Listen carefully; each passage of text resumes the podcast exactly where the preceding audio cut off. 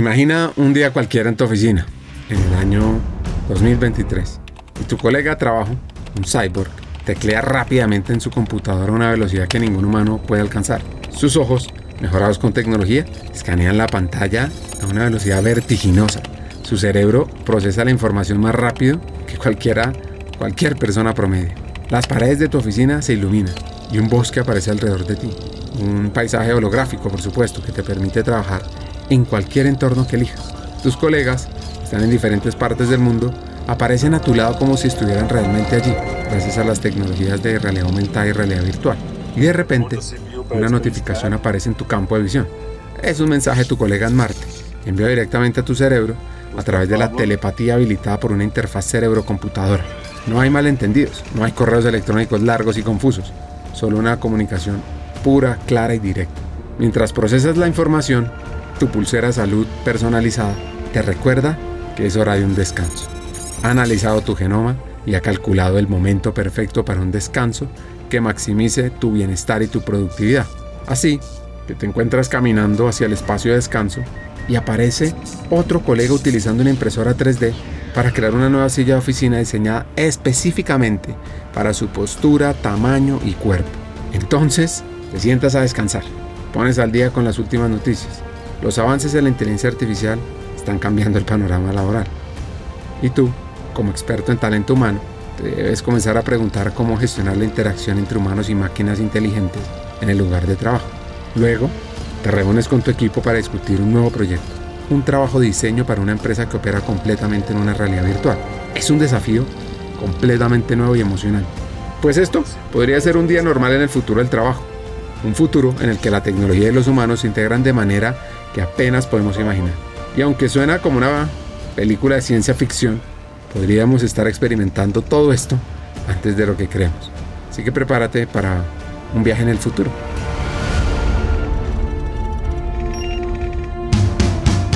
Bienvenidos a Hackers del Talento, el podcast que busca cambiar el juego por lo malo.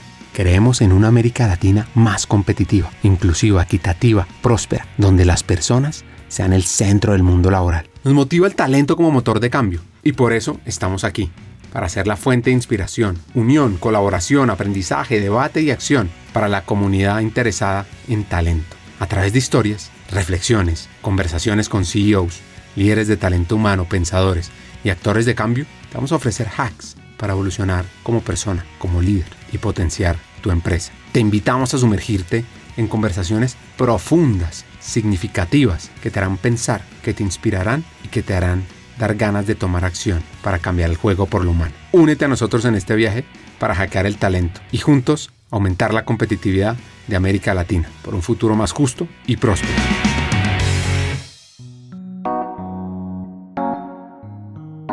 Nuestra invitada de hoy se llama Paola Carranco. Es la fundadora de una empresa llamada Talent Lab.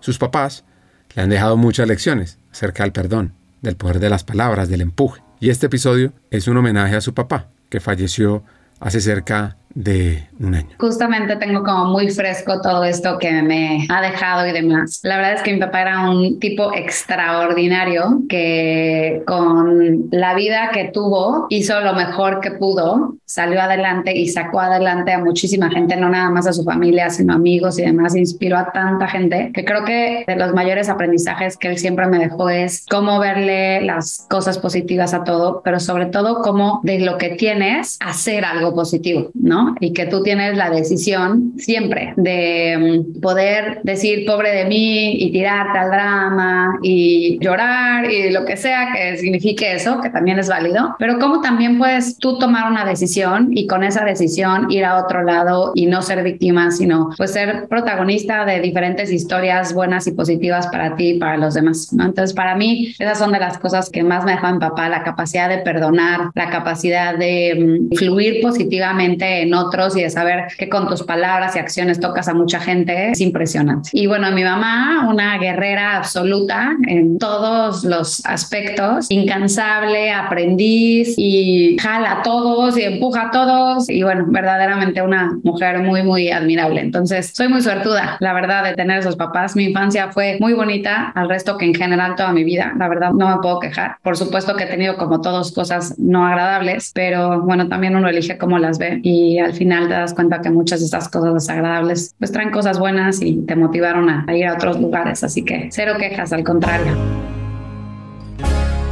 Paola es la del sándwich, la de la mitad, en una familia de tres hijos, mexicana, se siente ciudadana del mundo y altamente emprendedora yo siento que sí soy mexicana, pero me siento más ciudadana del mundo, la verdad, que solo de un país, ¿no? O sea, la verdad es que sí creo que sí México me ha definido muchísimo y muy, muy orgullosa. Pero bueno, ahora, por ejemplo, vivo en Estados Unidos, muchísimo en Colombia, tengo muchos clientes en Colombia, igual en Perú, muy gente muy querida también, en Brasil y en Chile y en Argentina, y, ¿no? Y en Canadá y en Europa, ¿no? Y la verdad es que yo creo que un poco de todas esas barreras que nos hemos puesto nosotros de las fronteras son más cosas mentales que realmente existen, ¿no? Esas líneas que vemos en los mapas, los humanos las inventamos y siento que nosotros a veces nos queremos encasillar en esas cajas y me he encargado de sacar esas cajas, de salirme de esas cajas, no nada más de nuevo en temas de nacionalidad, sino en diferentes cosas y roles y demás, ¿no? Soy una mujer súper aguerrida, súper echada para adelante, me encanta hacer cosas, soy muy, tengo mucha energía, de hago ejercicio y el ejercicio es parte de mi vida. Tú me decías, ¿en qué paso mi tiempo? Pues mucho hacer ejercicio y me encanta la gente, entonces socialmente soy algo activa, me gusta la fiesta y me gusta la gente, me gusta todo eso. De hecho, creo que por eso hago lo que hago, por estar en contacto con la gente. Me encanta mi trabajo, me fascina ser mamá y mi familia, ¿no? Entonces, hoy me dedico mucho a eso y me encanta hacer negocios, me fascina pensar en ideas y en cosas nuevas, idearme cosas locas y luego deshacerlas y luego invertir y luego, ¿no? La verdad, me encanta todo eso y mucho de eso vino desde chiquita, o sea, desde chiquita sí me acuerdo jugando medio a las muñecas, pero la verdad no me importaba tanto, me gustaba mucho más mi vida y jugar básquet y jugar espiro y jugar juegos de mesa me fascina, por ejemplo. Desde chiquita vendía cosas, ¿no? Daba clases de inglés y entonces me ganaba mi dinero y me encantaba ganar mi dinero y luego lo usaba para otras cosas. Y la verdad es que soy una persona activa y que me gusta como provocar otras cosas y pues mucho de eso, como todos, viene desde chica, ¿no?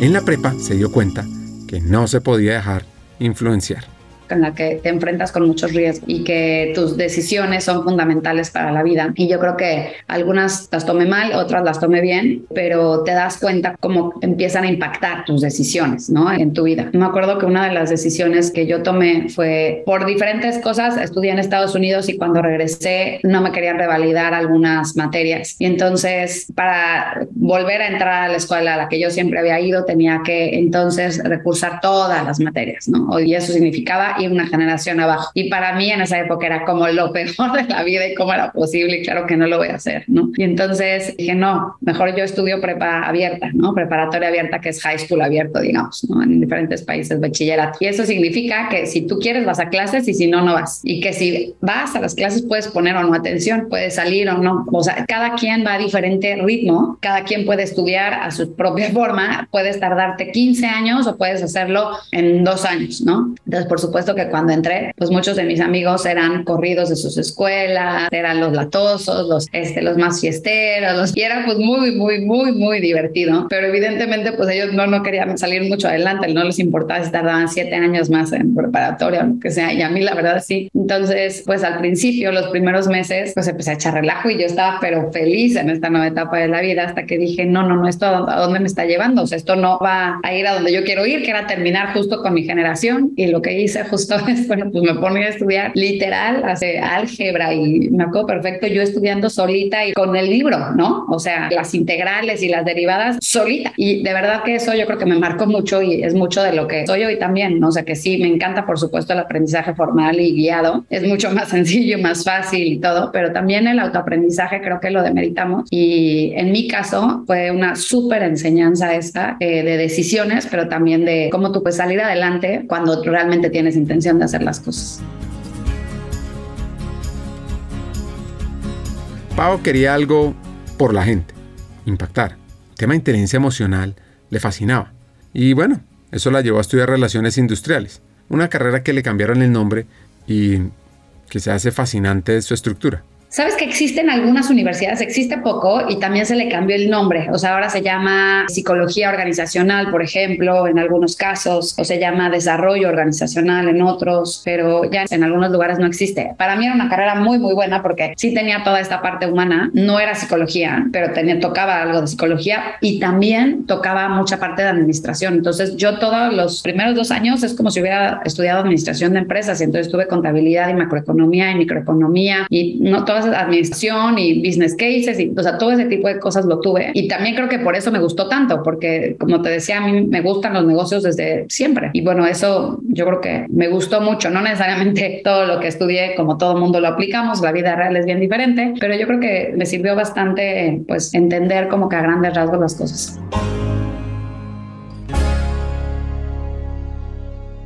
A esta mexicana le encanta trabajar, emprender. Tuvo muchas experiencias y lecciones de vida. Mira, fueron súper interesantes. O sea, la vida profesional, así que yo creo que sigue, es continua. O sea, no es antes y después de ello, creo como que continúa desde diferentes formas. Como te decía, yo desde chiquita trabajé, entonces, sobre todo daba clases de inglés, primero a niños y luego a profesionales, ¿no? Incluso tuve que mentir de mi edad en unos momentos porque daba clases a, a personas que eran más grandes y las personas que me contrataron sabían que yo no tenía todavía, creo que eran 18 años, tenía 17 años, porque desde muy chica empecé. Me decían, tienes que mentir, tienes que decir que yo no, pero es que yo no debería, no, no, es que si no, no te van a dejar entrar a este trabajo. Bueno, está bien. Y entonces le da clases a directores en inglés. De verdad que me enfrenté desde muy chiquita a que no me diera miedo las personas que tuviera enfrente y a que yo sabía lo que sabía y sabía que podía ayudarles de donde yo estuviera, ¿no? Entonces, pues bueno, las clases de inglés y seguían la loca y demás y empecé a hacer prácticas profesionales. Entonces hice prácticas profesionales en hoteles. Increíble conocer el mundo hotelero y lo que hay detrás de bastidores, que no siempre es tan bonito como lo que vemos los huéspedes y todo lo que pasa detrás y cómo, porque se mueve por gente, ¿no? Todos los hoteles, ¿no? Entonces, cómo es que se tiene que lidiar con los diferentes problemas que te presenta el servicio de hospitalidad, ¿no? Es, a mí me encantó, fue increíble, súper experiencia. Yo me acuerdo que me tocó correr a una primer persona ahí en un hotel porque estaba robando y la persona empieza a llorar y a llorar y a llorar y a llorar y me decía que de verdad que lo sentía y me empezó a contar su situación personal y demás. Y era la segunda vez, ¿no? Que, o sea, ya había habido una vez que le llamamos la atención y esta era la segunda vez. Y bueno, yo terminé llorando con ella, terminé dándole mi teléfono, terminé diciéndole que yo le iba a ayudar a encontrar trabajo porque todo el problema que tenía personal, le había dejado su marido, entonces ella se hacía cargo de cinco hijos y entonces no sé qué. Y bueno, lecciones aprendidísimas porque pues no, la persona sí estaba haciendo algo mal y sí, sí la tuve que correr, pero pues jamás le había dado mi teléfono ni todas esas cosas. Y pues sí, un sentido de humanidad está muy bien, pero pues no, tampoco así. Entonces, bueno, pues son de esas cosas que vas y aprendes. En Relo luego empecé a contratar a varias personas y yo estaba a cargo de en un momento de reclutamiento del personal sindicalizado y me acuerdo que los ponía a hacer pruebas psicométricas pintando cosas, entonces yo pues las interpretaba, ¿no? Con esta prueba de dibujo y pues claro que ves lo subjetivo que puede llegar a ser eso, ¿no? O sea, la interpretación que uno le pone tiene que ver con los propios prejuicios, historias, experiencias que uno ha vivido contra los de la otra persona, ¿no? Y seguramente lo que yo veía no necesariamente es lo que el otro veía, que si el puño abierto y el cerrado y si pintó un árbol o no y cómo pintó la persona. Pero bueno, fue una experiencia increíble tuve un súper jefe ahí que era muy diligente y entonces me, me, ayudó mucho a entender cómo procesos y demás y la verdad me, me, gustó bastante. Empecé a entrar también en cosas de capacitación ahí y mi fuerte y lo que más me gustaba era desarrollo organizacional y entonces eh, se abre una oportunidad en una compañía que luego compró City que se llamaba Antel que era de telecomunicaciones. Increíble ahí la experiencia porque era un mundo pues más grande que Revlon en ese momento, un mundo bien corporativo, bien político, otra industria bien distinta todos súper formales, jefes muy formales también, que me dejaron hacer varias cosas, que aprendí muchísimo de change management, fue y sigue siendo mi pasión. Y empecé a ver cómo es que podíamos hacer cambios y cuáles eran como los distintos hilos que podías jalar y demás. Vi cosas increíbles, vi cosas no tan increíbles y eso empezó a decirme, ¿quieres esto o no? Incongruencias que no me encantaron y empecé a ver cómo los humanos somos a veces bien complejos. Dice que queremos hacer cambios, pero no realmente no los queremos hacer. Entonces empecé a preguntarme justo pues, qué quiero de mi vida. Ahí iba a poner un negocio con una amiga y entonces en ese negocio, por X diferentes cosas, no pudimos reunir el dinero suficiente en el tiempo suficiente y al mismo tiempo empezó otro proceso de reclutamiento de Unilever que me empezó a llamar la atención desde el momento uno, ¿no? Ahora sí que se hicieron un poco del rogar porque de verdad iban poniendo como muchos pasos en el camino y cada vez eran más interesantes los pasos. Y me acuerdo que una vez, creo que fue de hecho la primera o la segunda entrevista, y iba a ver a alguien y me acuerdo que esta persona, que aparte hoy es mi amiga, me dice, ay, hola Paola, oye, ya te va a ver X persona para no decir el nombre. Ahora baja. Ok,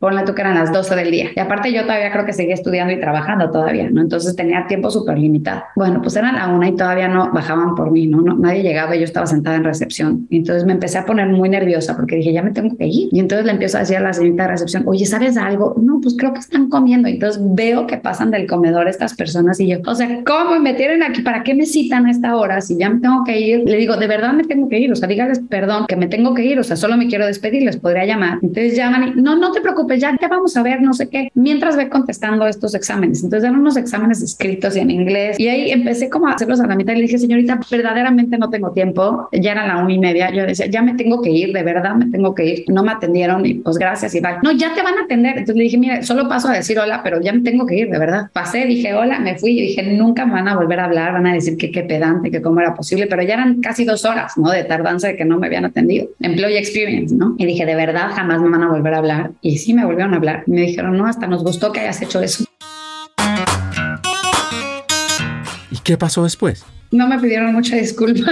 no, y aparte yo fui que se fueron a comer, que iban caminando, vez salieron a caminar al pasillo para bajar la comida. Yo decía, Dios mío, pero bueno, no importa. O sea, te digo, estas son hasta mis amigas hoy, ¿no? Entonces ya me río del proceso. La verdad es que eso era normal. O sea, uno como candidato, yo creo que hasta hoy está cambiando un poco las cosas, pero no era así, ¿no? Uno se tiene que atener mucho a lo que la empresa te hiciera, lo cual no digo que esté bien, pero pues era así, así eran las reglas del juego. Bueno, total que me hablaron y luego me pusieron, me acuerdo que en un focus y había varias personas evaluándome. Me acuerdo que de verdad que hasta una vez un foco, así como era como una persona, como esas películas que a ver si estás diciendo la verdad y te pone una lámpara en la cara, pues hagas de cuenta. O sea, me acuerdo perfecto que había un foco en uno de los paneles y que estaba apuntando hacia mí y todo el mundo tirándome y preguntándome, pero ¿por qué decidiste esto? ¿Pero por qué? Y en el caso y no sé qué. Y bueno, pues en vez de que no me gustara, al contrario, me gustó más la situación. Y hasta que me dijeron, pues eres elegida y vamos a hacerte un programa y te vamos a estar rotando por diferentes áreas. Y la verdad que me encantó. En ese momento yo ni siquiera sabía sabía que era Unilever, yo sabía que era la mayonesa Hellmann's, que era Nori, que era Dough, pero no tenía ni idea cómo se llamaba todo eso. La marca Unilever en ese momento todavía no era conocida. Y la verdad es que tuve una experiencia de muchos años en Unilever, increíble, solo tengo palabras de agradecimiento para esa organización. Me dejó hacer y deshacer literalmente. Tuve súper jefes, tuve no tan buenos jefes en otros casos. De todos aprendí muchísimo de lo que debo hacer, no debo hacer, de qué me inspira, de qué no me inspira, de quién quiero ser y quién no. Viajé, fui a diferentes países, viví en Brasil y en diferentes ciudades y viví en Inglaterra y me acompañó en muchos momentos importantísimos de mi vida, o sea, cuando me casé, como cuando tuve a mis dos hijos, permitió incluso cuando tuve hijos poder trabajar de forma distinta, el poder proponer diferentes realidades para madres y padres que empezaban a tener cuestiones distintas, empezamos a trabajar con diversidad e inclusión, empezamos a trabajar con diversidad y esto ya hace, yo creo que 15 o más años, 18 años. Entonces, cuando hoy muchas de las cosas que hacemos y vemos, en ese momento esa compañía me dejó hacer lo que quise y fuimos pioneros en mil cosas, pero pionerísimos.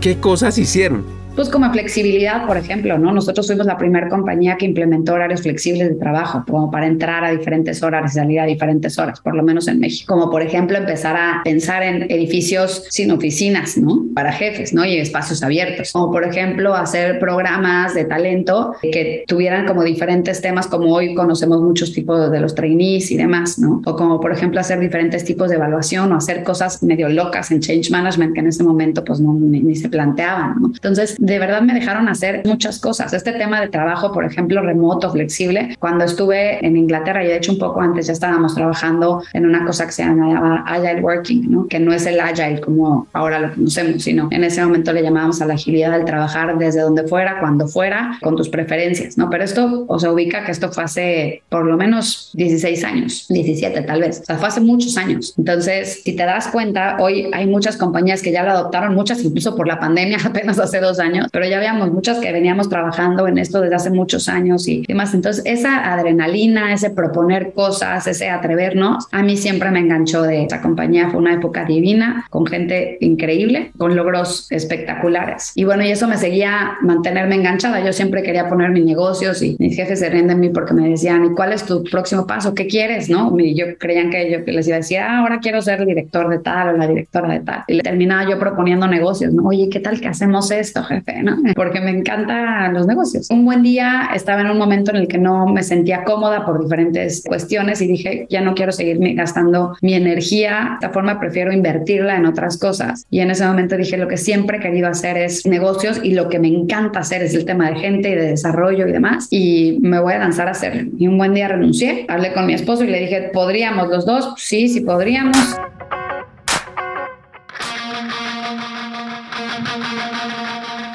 Ahora te pido que imagines esto. Estás en medio de una batalla empresarial, armado con un lápiz, papel y un sinfín de ideas. Tu guía, a través de este caótico paisaje, es nada más y nada menos que Ben Horowitz, un veterano de estas guerras que sacó un libro que se llama The Hard Thing About Hard Things. Y lo primero que te dice es esto. No hay un mapa del tesoro, no hay una receta secreta, no hay un hacer esto, no hacer aquello en el mundo empresarial. Estás en medio de una jungla y tienes que abrirte camino a machetazos, tomar decisiones difíciles y enfrentar problemas con un valiente explorador. Luego, te encuentras con la feroz bestia de la soledad del CEO. Se trata de un monstruo aterrador que solo puedes enfrentar tú solo, con decisiones que solo tú puedes entender, pero con cada enfrentamiento te haces más fuerte, más astuto. En medio de la selva, te topas con tu tribu, tus empleados. Y aquí, Horowitz te da una regla de oro. La honestidad y la transparencia son sagradas. Las crisis son como fuego salvaje en la jungla y la única forma de contenerlas es manteniendo a tu tribu informada, unida, construyendo confianza. Bueno, sigues tu camino y encuentras un antiguo tótem, la cultura de tu empresa. No es solo un objeto bonito para admirar, es la guía espiritual de tu tribu, tu brújula moral. Alimenta ese tótem, tienes que cuidarlo, porque puede ser la fuerza motivadora en tiempos de adversidad. Y a medida que avanzas te das cuenta de que necesita la tribu correcta para sobrevivir. Porque esa es la siguiente lección de Horowitz. El mejor plan puede fracasar con el equipo equivocado. Así comienzas a elegir a tus compañeros de tribu con mucha sabiduría. Finalmente, llegas al final de tu viaje y te das cuenta de que te has tropezado más veces de las que puedes contar. Pero cada caída es una lección. Cada error es un maestro cruel, pero efectivo. Y este autor te asegura que está bien caer, siempre y cuando aprendas, te levantes y sigas adelante. Pues, ¿cómo fue ese proceso de reflexión interna de Paola para emprender?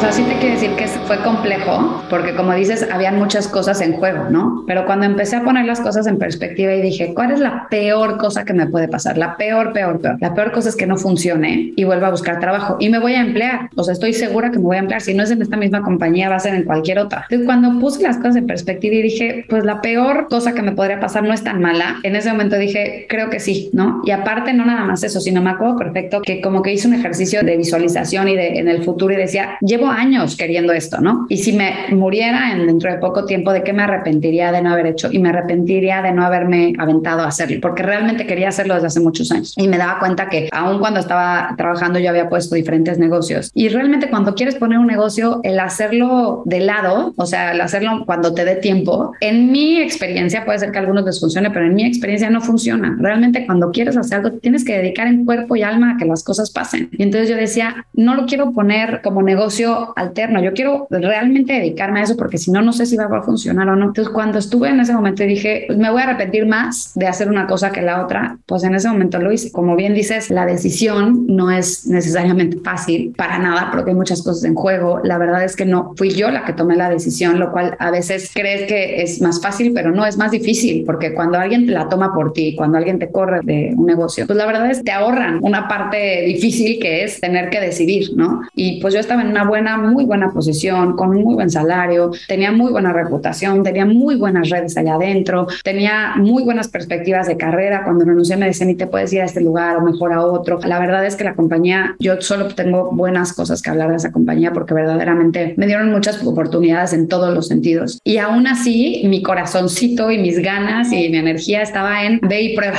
¿no? Por supuesto que con todo el miedo que eso significaba y con todo también lo que significaba era deshacerte de tus beneficios y de tu salario salario fijo y seguro, lo cual creo que es un mito que nos hemos puesto en la cabeza, pero bueno, y ve y emprende, ¿no? Y sin embargo, ahí es donde sonreía más, ahí es donde pues mi energía vibraba más bonito, yo creo, por más rápido. Pues sí, claro, hablé con mi esposo y le dije, oye, pues esto va a pasar. Y aparte acabamos de comprar una casa, me acuerdo. Y entonces, y la hipoteca, ¿y quién la va a pagar? Y ya no voy a tener este salario, ¿cómo le hacemos? Y pues voy a tener trabajo o no, o cómo va a ser, ¿no? Y bueno, pues gracias a Dios y al trabajo y a todo, las cosas salieron bien o han salido bien hasta este momento. ¿Qué soñó? ¿Qué visualizó? Mira, yo creo que tú alcanzas a visualizar lo que puedes ver en un momento dado. Por supuesto que no visualizaba lo que oyes, ¿no? Soy una persona ambiciosa en el buen sentido, ambiciosa que es de dinero, es ambiciosa de logros, de cosas que conquistar, de, de, personas que mover, de pacto que hacer. Y sí, honestamente, desde el principio sí visualicé el poder hacer una diferencia importante, grande, fuerte. No te puedo decir que me visualice exactamente lo que hoy tengo. La realidad es que no para nada. Y como tú bien dices, la vida te va dando bandazos y vas tomando decisiones decisiones y cosas que te imaginabas no son, ¿no? Pero yo puedo decir que la verdad ha sido pues un muy buen camino, un camino muy divertido, nada fácil, nada, ¿no? creo que se romantiza mucho el camino emprendedor y quienes hemos pasado por ahí solo nos podemos ver y sonreír porque sabemos lo que es. O sea, la verdad que a quien se le haya hecho fácil, yo conozco muy poca gente, es más, no se me ocurre hoy nadie. Yo creo que todos hemos tenido muchas dificultades cuando uno da ese paso y otras responsabilidades responsabilidades bien distintas, obligaciones complicadas, preocupaciones también importantes. Y cuando tienes un equipo y el equipo depende de ti, sus familias dependen de ti, de tus decisiones y a veces decisiones difíciles que tienes que tomar. Y bueno, y el hacer al principio todo y luego ir delegando, ir dejando tu bebé en otras manos. Y, ¿no? O sea, la verdad es que pasas por diferentes etapas bien interesantes, muchas que hacen crecer a las personas y a ti en específico como persona, a mí, yo hablo ahora por mí, muchísimo, verdaderamente muchísimo. Ha sido un camino increíble. No podría decir que uno es mejor que otro, el corporativo o el, emprendedor. Yo creo que los dos tienen cosas espectaculares, pero son diferentes.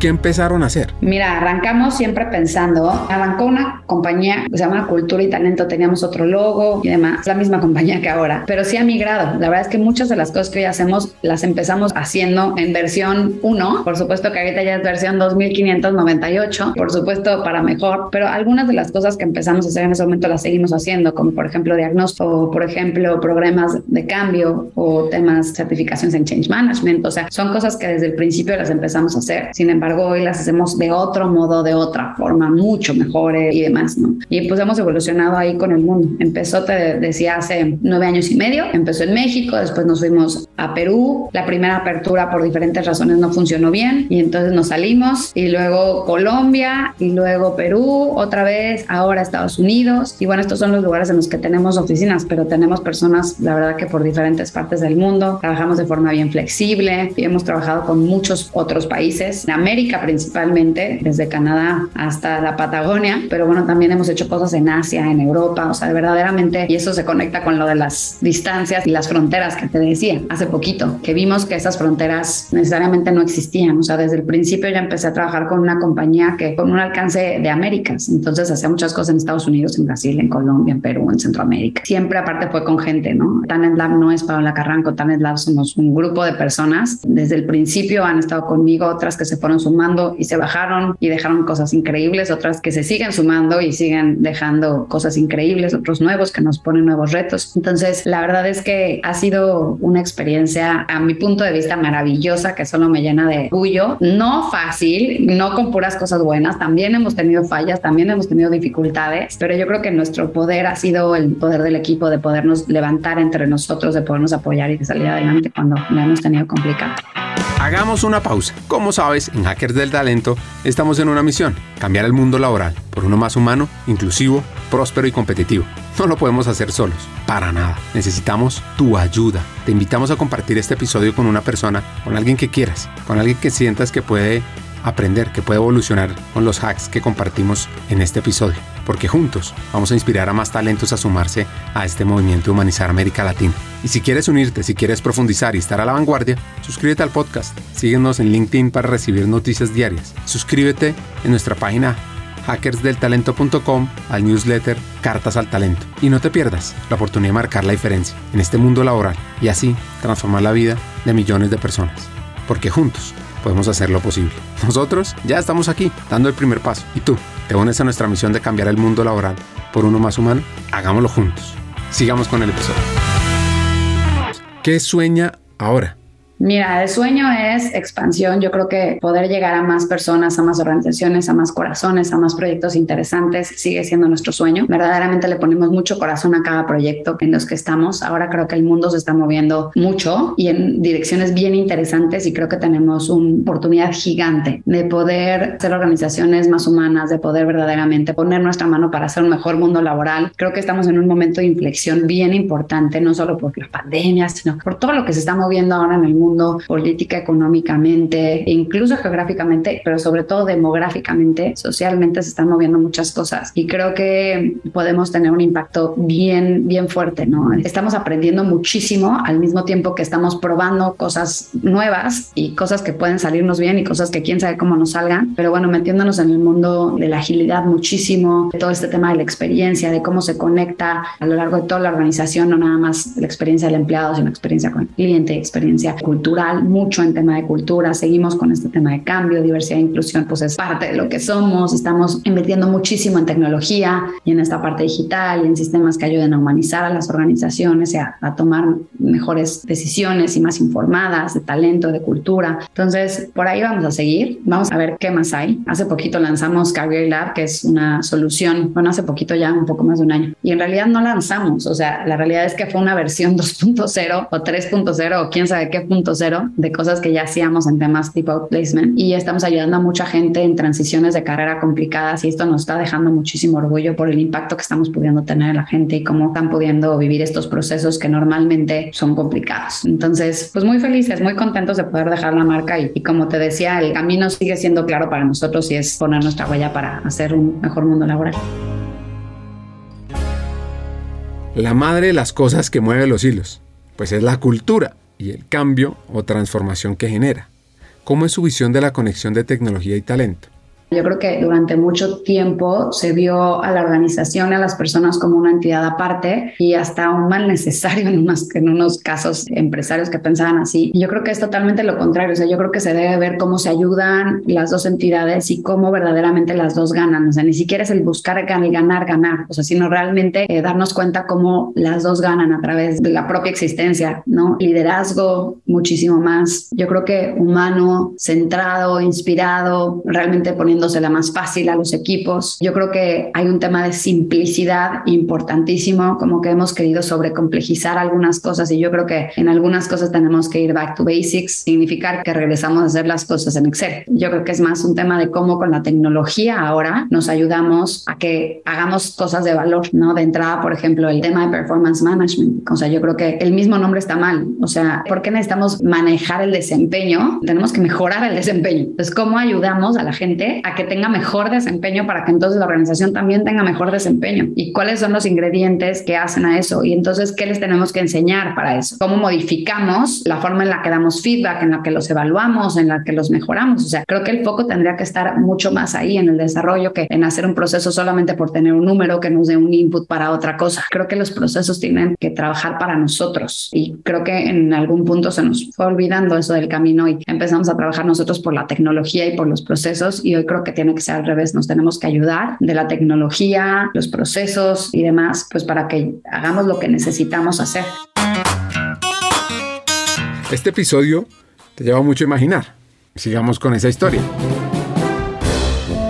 Ahora piensa en un circo que tiene solamente un director que dirige el show, decide qué actos se realizan, quién lo hará, cuándo. Pero, ¿y si te dijera que hay un circo donde no hay director? Un circo donde los trapecistas, malabaristas, payasos deciden juntos qué actos realizan, cómo y cuándo. Seguramente te estás imaginando algo un poco caótico, ¿verdad? Pues resulta que este circo funciona increíblemente bien, tal vez incluso mejor que el circo tradicional. Pues eso es esencialmente lo que la Lux propone en su libro Reinventar las organizaciones. Sustituye el circo por cualquier organización o empresa y te darás cuenta de que está desafiando la forma tradicional en que gestionamos y estructuramos una empresa. Según este autor, las organizaciones tradicionales son como el circo con director. Jerarquía rígida, CEO gerente en la cima, tomando todas las decisiones o la mayoría, pero la Lux ve un futuro donde las compañías funcionan como el circo sin director, lo que él llama organizaciones de nivel de conciencia integral, autogestionadas, descentralizadas, no jerárquicas, lugares donde cada empleado tiene una voz y todos trabajan juntos para tomar decisiones. Este libro está lleno de estudios de casos de organizaciones reales que funcionan de esta manera, desde empresas de fabricación, escuelas, hospitales, y lo que me sorprendió es que estas compañías no son solo las más humanas y las más satisfactorias para las personas que trabajan allí, sino que son increíblemente exitosas y resilientes. Y en el corazón de la filosofía de reinventar las organizaciones está la creencia en el potencial humano. Lo que dice es que cuando se le da a las personas la libertad de usar todo su intelecto y creatividad y potencial, cuando se las empodera para tomar decisiones, pues logran cosas fuera de serie, que no estaban en el manual. Así que de pronto la próxima vez que vayas a un circo recuerda reinventar las organizaciones, para que te inspire a ver las cosas de una manera un poco diferente, a soñar en un lugar de trabajo donde cada persona importa, donde cada voz cuenta. Y quién sabe, de pronto te inspire a comenzar tu propio circo sin director. Ahora, ¿cómo está viendo el futuro de People, de talento humano?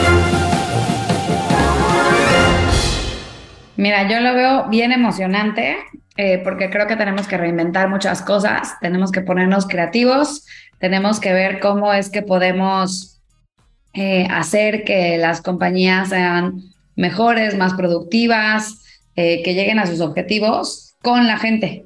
y ese puente creo que está en nosotros tenderlo todavía mejor que lo hemos tendido antes.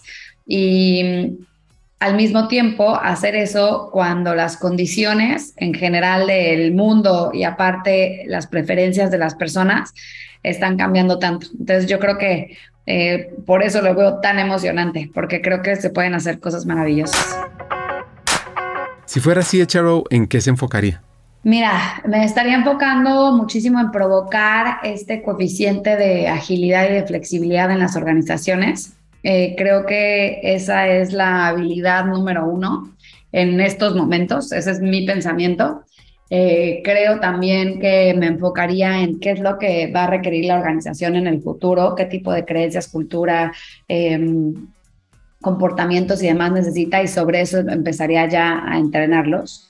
Eh, creo que me enfocaría a, mm, ayudar a los líderes a migrar a el estilo de liderazgo que necesitamos tener y por supuesto a, la cultura organizacional. Creo que, creo que es por ahí y ya las demás cosas responderían a eso, o sea, el, rehacer algunos procesos, el desarrollar temas de diversidad e inclusión, por ejemplo, que es, es parte seguramente justo de la cultura y de desbloquear este tema de innovación para las personas. Creo que por ahí me enfocaría pues desbloquear la innovación sí en las personas, pero también en las organizaciones. O sea, yo creo que durante mucho tiempo eh, les pedimos a las personas que hagan caso, hagan caso, no te salgas de la rayita, incluso desde niños, y de repente pues tenemos que desbloquear un poco esas creencias y decir, sí, en esto sí necesito que hagas caso, pero en toda esta área necesito que la pintemos juntos y vamos a, pues a imaginarnos cosas diferentes. Entonces, ahí sí creo que nos tenemos que desbloquear tanto organizaciones como personas para pues dejarnos volar un ratito para que en algunas cosas tengamos más chance para equivocarnos y también tengamos más oportunidad pues de descubrir cosas nuevas. Para ir cerrando el episodio. El pensar, yo creo que el mejor consejo que yo puedo dar es, es que eh, vayan encontrando su felicidad en el día a día. O sea, que creo que no es perseguir la, felicidad, la felicidad sino verdaderamente hacer la felicidad eh, parte de tu vida. ¿no? Que yo creo que verdaderamente la felicidad es, es, es, parte del viaje, no solamente el destino. Es más, no es el destino, ¿no? Creo que el destino feliz se hace siendo feliz todos los días. Entonces, para mí, yo creo que ese sería el mejor consejo que, podría dar, porque aparte de eso parten muchas otras cosas del día a día, ¿no? Eh, y parten decisiones importantes que podemos hacer con respecto a las cosas que hacemos, a las que dejamos de hacer, por supuesto a las personas con las que elegimos eh, estar y, estar acompañados, ¿no? Entonces, esa es una de las cosas importantes. Y el mejor consejo que, que me han dado Mm, es difícil porque de verdad que hay, hay, hay tantos, consejos que es, impresionante, pero creo que el, el, cuídate a ti misma posiblemente es uno de los más importantes. Eh, soy una persona que por el tipo de trabajo incluso que hago, pues, y por cómo soy, mi personalidad, estoy siempre viendo por los demás y muchas veces me dejo al último y... Y aquí un par de reflexiones. Estamos reinventando muchas cosas, incluyendo nuestros propios paradigmas. Entonces, para mí, e, eso es, no tiene precio. O sea, verdaderamente creo que estamos en un momento de oro y que quienes lo sepan aprovechar eh, van, van, a hacer magia y, van a lograr cosas increíbles. Total, yo creo que es un buen momento para estar en esta área. Eh, porque pues todavía se necesitan aún más temas de humanización. Total, yo creo que hubo mucho tiempo en el que hablaban, es que el recurso humano necesita un lugar en la mesa, ¿no? Como que reclamando el lugar. Y a mí me da un poco de risa porque decís que ¿por qué, ¿por qué estamos reclamando un lugar que, que, o sea, no tenemos ni que reclamar el lugar, el lugar ya lo tenemos. Más bien tenemos que demostrar la valía dentro de ese lugar que ya tenemos, ¿no? Y creo que ahora la, la conversación incluso se transformó, o sea, yo creo que no, nadie está pensando ni siquiera en deberíamos tener un lugar o por qué no me, o sea, esa discusión yo creo que ya se fue, yo creo que ya todo el mundo sabe que tenemos ese lugar. Creo que hemos probado mucho la valía, pero creo que ahora es momento de hacerla todavía eh, eh, mejor, que es momento de capitalizarla más. ¿Quieres potenciar a tu equipo, a ti, evolucionar hacia un nivel de desarrollo fuera de serie? Excelente, te tengo noticias. Hemos diseñado un programa de formación pionero en la región con el propósito de equiparte con las habilidades, conocimientos y herramientas esenciales de talento humano para evolucionar en tu rol de liderazgo. Te quiero presentar nuestro nuevo programa de formación, Talento Humano para Todos, programa online en vivo, único en su tipo, creado para líderes de todas las áreas de las compañías de América Latina, aquellas personas dispuestas a romper moldes y potenciar su liderazgo humano. Ahora, seguro te preguntarás, ¿por qué talento humano para todos es la elección perfecta para mí? Pues mira, Vienen cuatro razones. 1. Aprenderás de la mano de los hackers del talento, destacados vicepresidentes de talento humano que están liderando la transformación en sus organizaciones en América Latina, quienes te compartirán las mejores herramientas para potenciarte a ti, a tu equipo y a tu compañía. 2. Te integrarás a una comunidad de estudiantes, de líderes visionarios, personas que como tú están decididas a marcar diferencias significativas en sus equipos, usando las mejores prácticas y herramientas de talento humano, porque es que talento humano no es un área, talento humano es de todos. 3. Nuestro contenido te va a dar una ventaja competitiva. Vas a aprender temas como la importancia estratégica de talento humano, cómo atraer y desarrollar el mejor talento, cómo crear modelos de compensación atractivos, sobre el poder de la cultura organizacional, change management, aspectos legales del mundo laboral, los desafíos del futuro del trabajo, la experiencia del empleado, el liderazgo transformador, y también cómo gestionar la diversidad, la equidad y la inclusión. Y cuarto, por cierto, vivirás un aprendizaje interactivo, dinámico, con sesiones además de coaching entre pares, debates, desafíos y además podrás profundizar en tu aprendizaje al tener acceso a miles de contenidos asincrónicos para aprender a tu propio ritmo. Así que, ¿estás listo? ¿Estás lista para hacer esa chispa que impulsa el cambio en ti, en tu equipo en el mundo laboral de América Latina? Únete a Talento Humano para Todos. Comienza tu viaje hacia el liderazgo transformador. Es muy fácil. Regístrate ya en www.hackersdeltalento.com. Buscas Talento Humano para Todos. Te inscribes y arrancas a aprender. Eso sí, solo te digo, los cupos son limitados. Así que no esperes más. Tu equipo y América Latina te necesitan ahora más que nunca, porque talento humano no es la responsabilidad de un área, es de toda una compañía. Y tú como líder vas a aprender cómo potenciarlo. Sigamos con el episodio. Un mensaje final. Yo también, yo también creo que, que la gente esté cada vez más preparada para afrontar lo que viene. Eh, eh, y, fíjate que la preparación muchas veces no viene por enseñarles más cosas, sino porque desaprendan ciertas otras y por cambiar la perspectiva de, de, otros temas. Entonces, por eso yo creo que verdaderamente este tema de, de hablar con más personas, de saber qué es lo que está sucediendo al exterior, de conocer mejores prácticas eh, y no estar viéndote el ombligo todo el tiempo, creo que, creo que es, es muy importante. Eh, dos, que les den espacio para mejorar y para innovar y para proponer diferentes cosas. Y tres, creo que también es un tema de que pues queramos estar fuera de nuestra zona de confort, ¿no? De que nos sintamos ok eh, haciendo otras cosas diferentes. Y eso que dices es muy importante también, ¿no? ¿Qué, tanto se le da espacio a HR para innovar? Pues que poco, o sea, yo creo que, yo creo que no es que no nos lo den, es que tampoco lo hemos propuesto. Es que nosotros no hemos eh, propuesto muchas cosas que me parece que pueden llegar a ser bien relevantes, ¿no? Este, eh, porque la verdad es que en general yo conozco nadie o muy poca gente que verdaderamente está rascándose el obligo en recursos humanos. O sea, yo verdaderamente veo que la gente está trabajando muchísimo. El tema es que no necesariamente para las cosas que agregan más valor, sobre todo al negocio y a las personas, ¿no? Este, eh, creo que la mezcla de esas dos me parece lo más importante y ahí es donde creo que tenemos y debemos de, de repensar ciertas cosas. Conversar con esta emprendedora del mundo de talento lo llena una energía, de ganas de hacer más cosas por la gente, por la cultura, por el futuro de nuestra región, de América Latina. Acá vienen mis tres hacks. Uno, talento humano es fuera de serie. Y lo podemos volver aún mejor si trabajamos juntos. Dos, apostemos a innovar en talento humano entre las organizaciones, conectándonos con un ecosistema de emprendedores del mundo de la tecnología en recursos humanos, el HR Tech. Y tres, apréndete a rodear, a saber de quién te hace influenciar y de quién no. Hasta un siguiente episodio y sigamos hackeando el talento.